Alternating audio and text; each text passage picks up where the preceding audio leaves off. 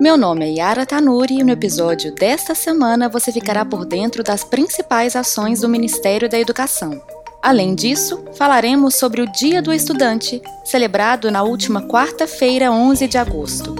Este é o 16º episódio do podcast 360 da Educação. Sejam muito bem-vindos.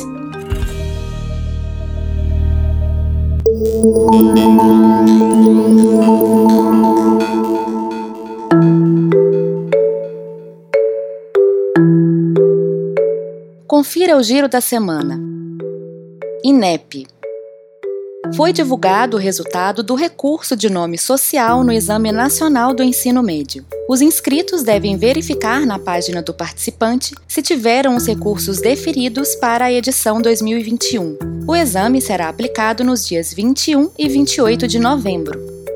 CAPES adição de 99 milhões de reais ao orçamento da Coordenação de Aperfeiçoamento de Pessoal de Nível Superior garante o pagamento de mais de 90 mil bolsas. A suplementação orçamentária é resultado dos esforços do MEC junto ao Ministério da Economia para a liberação dos recursos. Fundo Nacional de Desenvolvimento da Educação. O programa Dinheiro Direto na Escola, o PDDE, já transferiu recursos para mais de 100 mil escolas públicas neste ano. Responsável pela execução do PDDE, o Fundo Nacional de Desenvolvimento da Educação, o FNDE, repassou desde o início de 2021 cerca de 854 milhões de reais a unidades executoras de todo o país, em benefício de quase 32 milhões de estudantes. EBSER um estudo coordenado por um hospital do governo federal mostra que metade da dose da AstraZeneca induziu anticorpos em participantes. Mais de 88% dos que nunca tiveram Covid-19 desenvolveram anticorpos com a primeira dose. Os resultados da segunda dose saem em outubro.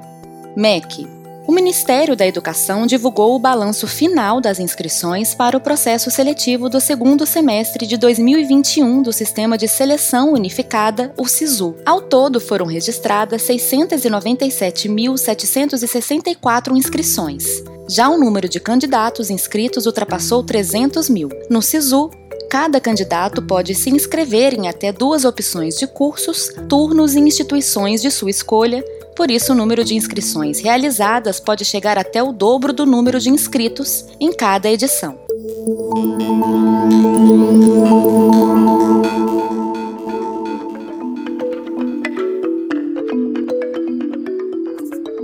Agora que você já está por dentro das principais notícias do MEC desta semana, vamos falar sobre o Dia do Estudante?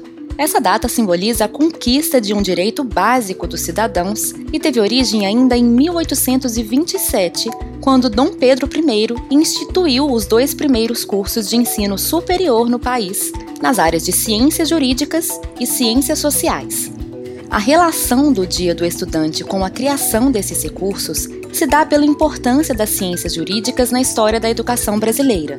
Cem anos depois, em 1927, foi oficializada a celebração do Dia do Estudante. Sabendo a importância da educação para o Brasil, é que o Ministério da Educação trabalha continuamente em busca de melhorias para o setor. Para homenagear a data e averiguar os protocolos de segurança adotados nas escolas, o ministro da Educação, Milton Ribeiro, acompanhou a chegada dos estudantes na escola classe da 204 Sul em Brasília, na manhã da última quarta-feira.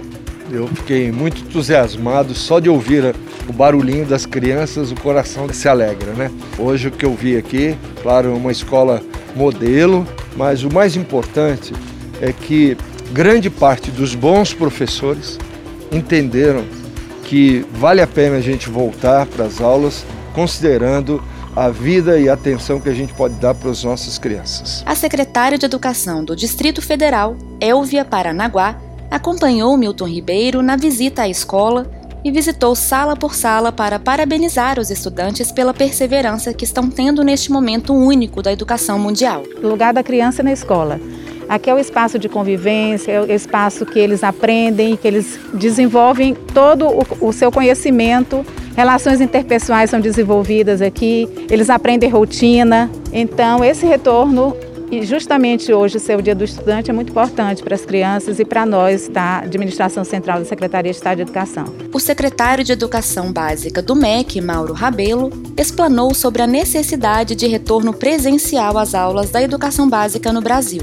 O Brasil é um dos países que mais tempo ficou sem atividades presenciais. Então agora é o momento da retomada, agora é o momento de de fazer a avaliação diagnóstica, é o momento do acolhimento das crianças que estavam ansiosas para o retorno para as escolas, para o convívio no ambiente escolar. E a felicidade pelo retorno às aulas presenciais também toma conta dos estudantes.